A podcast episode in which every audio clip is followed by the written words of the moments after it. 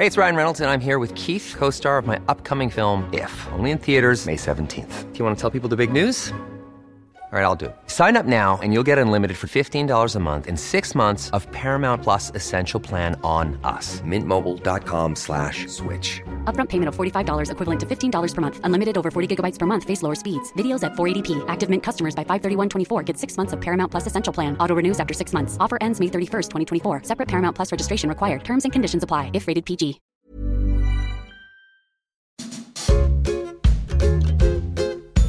Pas de salade. Le podcast Nutrition de version féminin. Concocté par Myriam Loriol.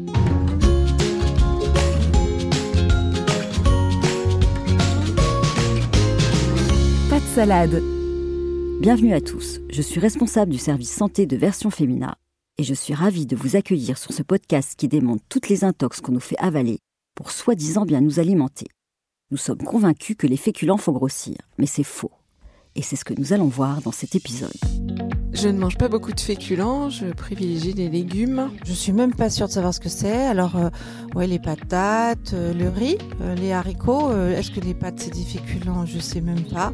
Enfin, en tout cas, c'est que des trucs qui font grossir. J'évite les féculents parce que je ne suis plus tout à fait fine et que je voudrais pas grossir, mais aussi euh, parce que c'est pas non plus dans mes goûts. Moi, je mange très peu de féculents. En fait, je pense que ça fait grossir. Et puis surtout, à chaque fois, je suis un peu ballonné quand j'en mange. Donc, du coup, euh, j'essaie de limiter, quoi.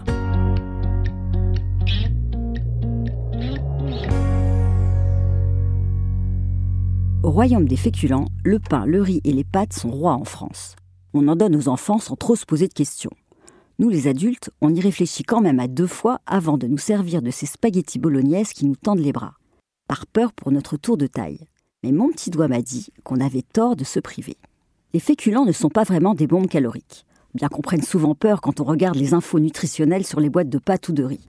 Pour des tagliatelles, par exemple, on peut lire 380 kilocalories pour 100 grammes. Oui, mais ça, c'est calculé pour des aliments secs. Une portion de 100 grammes de pâtes cuites, soit le quart d'une assiette, ne fait que 110 calories. Ouf Ce qui peut faire grossir dans un plat de féculents, ce ne sont pas les féculents eux-mêmes, mais ceux qu'on y ajoute. Plus la sauce est grasse, et plus la facture énergétique est salée. Autant vous dire qu'un riz à la tomate sera bien plus léger que des pâtes à la carbonara. La façon de cuisiner change tout aussi. Mieux vaut manger des pommes de terre à la vapeur avec une noisette de beurre que des frites qui ont baigné dans l'huile. On oppose souvent les féculents aux légumes verts, plus light, plus savoureux, plus jolis dans l'assiette. Mais en réalité, cette guéguerre n'a pas lieu d'être, car ils se complètent pour un apport varié en vitamines et fibres. Mieux, ils devraient figurer tous deux à chacun de nos repas. On n'hésite pas à les marier. À nous les pâtes aux courgettes et aux champignons. Mais pourquoi suffit-il d'évoquer les féculents pour penser direct à des trucs anti-régime? Parce qu'ils sont assimilés au sucre lent, et qui dit sucre dit mauvais pour la ligne. Sauf que les sucres lents des féculents sont ce qu'on appelle des glucides complexes. Pour faire simple, ils diffusent leur énergie progressivement jusqu'au repas suivant. L'intérêt, ils calent hyper bien. Fini les fringales et les coups de pompe entre deux repas. On est moins tenté de grignoter des aliments vraiment trop sucrés cette fois. On fait aussi souvent le procès du pain blanc, accusé de faire monter le taux de glucose dans le sang. Alors oui, c'est vrai, comme toutes les céréales raffinées, il a un index glycémique élevé, ce qui active la sécrétion d'insuline et favorise le stockage des graisses, surtout au niveau du ventre. Tant qu'à faire, le bon réflexe, se mettre au pain, au riz et pâtes semi-complètes, ou encore mieux complètes, car ils ont un index glycémique plus bas. Donc tous les féculents ne se valent pas. Dans cette grande famille qui regroupe les céréales et leurs dérivés, les pommes de terre et les patates douces, on oublie souvent la bande de tous les légumes secs. À tort, car ils apportent des protéines qui nourrissent les muscles, mais aussi des fibres qui améliorent la satiété et le transit et qui font baisser l'index glycémique. Vive les lentilles et les pois chiches Maintenant qu'on sait que les féculentes sont loin d'être des ennemis de notre ligne, on fait quoi pour qu'ils deviennent de vrais alliés? Bonne nouvelle, on peut en manger à tous les repas, soit du pain, soit un autre féculent. Mais on ne cumule pas. Attention aussi à ne pas ajouter trop de graisse. On essaie donc d'oublier les tartines bien beurrées ou encore les lasagnes à la béchamel. Avec les pâtes, on adopte par exemple la passata, une purée de tomates prisée par les Italiens. Il suffit d'y ajouter du basilic et c'est un vrai régal à moindre calorie. Côté quantité, on s'en tient à 60 grammes par portion pour le pain, c'est-à-dire un quart de baguette. Pour les pâtes, la semoule et le riz sec, en accompagnement, c'est 60 grammes aussi en moyenne. à moduler en fonction de votre dépense physique. Les pommes de terre, on compte 200 à 300 grammes.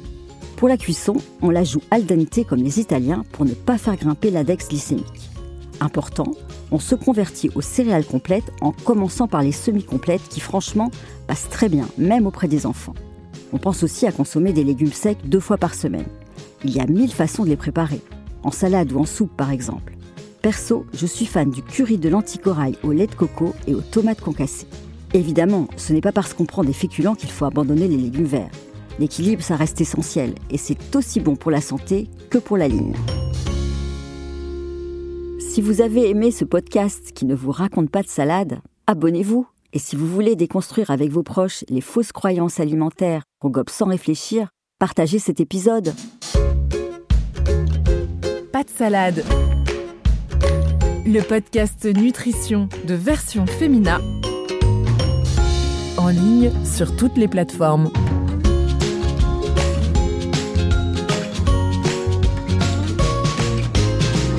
Pas de salade.